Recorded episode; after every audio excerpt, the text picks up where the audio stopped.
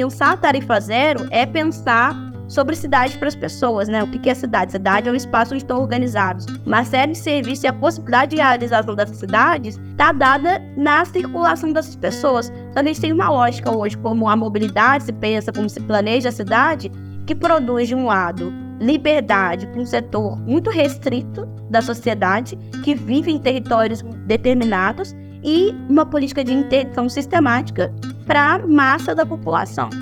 Eu sou Rafaela Obergaria, coordenadora do Observatório dos Trens, que é uma iniciativa da sociedade civil.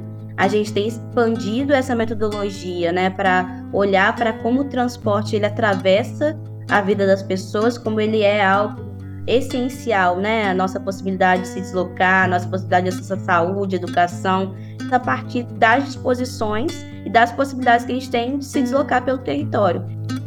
Instituto Claro Cidadania.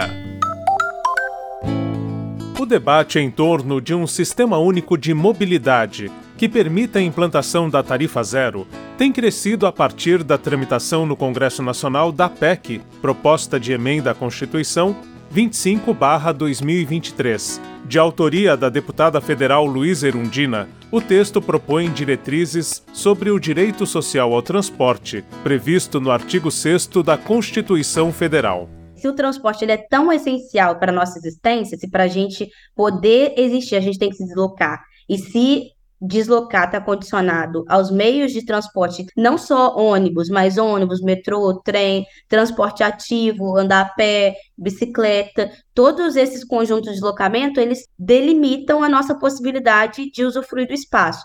Então, o transporte ele é um direito essencial desde 2015, a partir de uma PEC da deputada Erondina.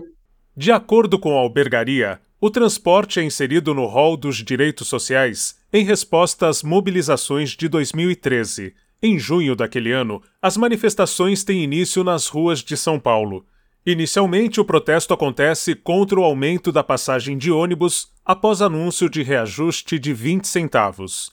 Outras pautas ganham as ruas, entre elas, a possibilidade da implantação de tarifa zero, que para quem estuda o assunto não era uma novidade. Na verdade, esse conceito ele surge também durante o governo da Erondina, né, na, na cidade de São Paulo, pelo Lúcio Gregório, que era seu secretário de transporte, e ele começa a discutir a centralidade que tem os deslocamentos e faz uma proposta de implementação de tarifa zero na cidade de São Paulo, e é isso, tarifa zero é nada mais do que gratuidade. A albergaria ressalta que, atualmente, até mesmo a gratuidade para idoso e para pessoas com deficiência ainda não possui uma lei específica em âmbito nacional. No entanto, há um entendimento cada vez maior sobre a necessidade de expandir o acesso à tarifa zero. Uma pessoa que está desempregada, aqui na cidade do Rio de Janeiro, ela precisa ter 17, 10 no bolso por dia para procurar emprego valor de dois bilhetes únicos, da ida e da volta. Não pode uma pessoa que está desempregada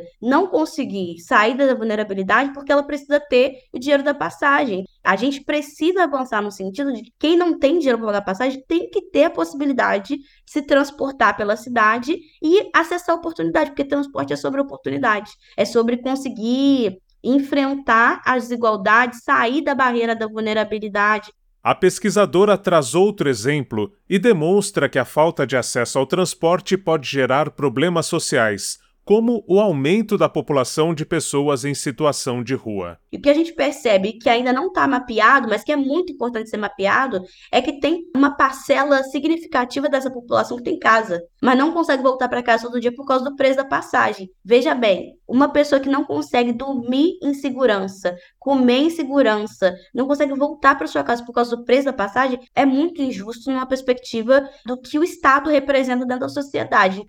Dados da Associação Nacional das Empresas de Transportes Urbanos, NTU, revelam que mais de 80 cidades do país possuem tarifa zero no transporte público. Entre elas estão Maricá, no Rio de Janeiro, Vargem Grande Paulista, em São Paulo, e Calcaia, no Ceará. Rafaela Albergaria traz o exemplo de Formosa, em Goiás, que implementou a gratuidade há pouco mais de um ano. A prefeitura assumiu o transporte municipal ficou operando, cobrando a passagem por um mês.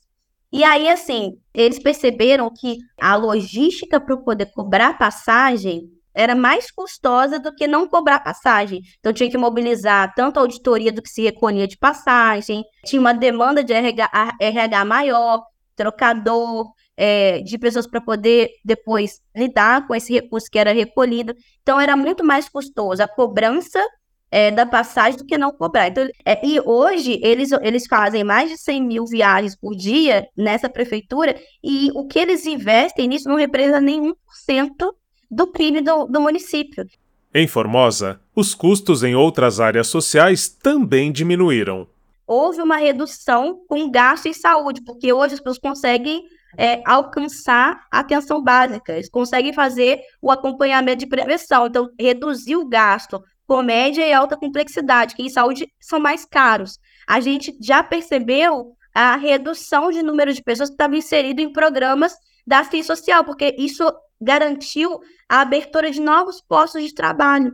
Rafaela Albergaria avalia que, atualmente, o transporte público não tem sido priorizado como direito ao acesso a outros avanços sociais. Hoje, grande parte do orçamento gasto pelas prefeituras para essas operações de transporte são provenientes de arrecadação dos setores mais populares que não andam de carro. O carro é o transporte mais subsidiado do país. Então, discutir pedágio urbano é fundamental, inclusive, por uma lógica de cidade trafegável, cidade eficiente. A gente tem um, um número, um contingente de vagas de estacionamento nos espaços urbanos que precisam constituir esse fundo que vai subsidiar o sistema de mobilidade, tanto nos estados, nos municípios e a nível federal. Precisa ter essa regulação. De acordo com a albergaria, é possível e importante que se garanta a tarifa zero por meio de um sistema único de mobilidade. Implementar um sistema de transporte que racionalize o investimento, que pense numa perspectiva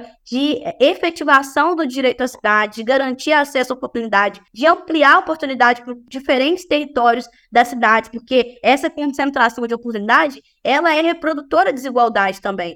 A gente precisa entender, inclusive, que um dos princípios de organização do investimento em mobilidade precisa ser onde tem menos infraestrutura, tem que ter mais investimento, que de fato garanta a vida, a liberdade e a dignidade das pessoas. Isso é determinante. A discussão sobre tarifa zero, segundo a entrevistada, ainda está muito voltada a transporte por ônibus. Para ela, é importante que se avance para um sistema que abranja outras modalidades, como metrô e trem. Marcelo Abud para o podcast de Cidadania do Instituto Claro.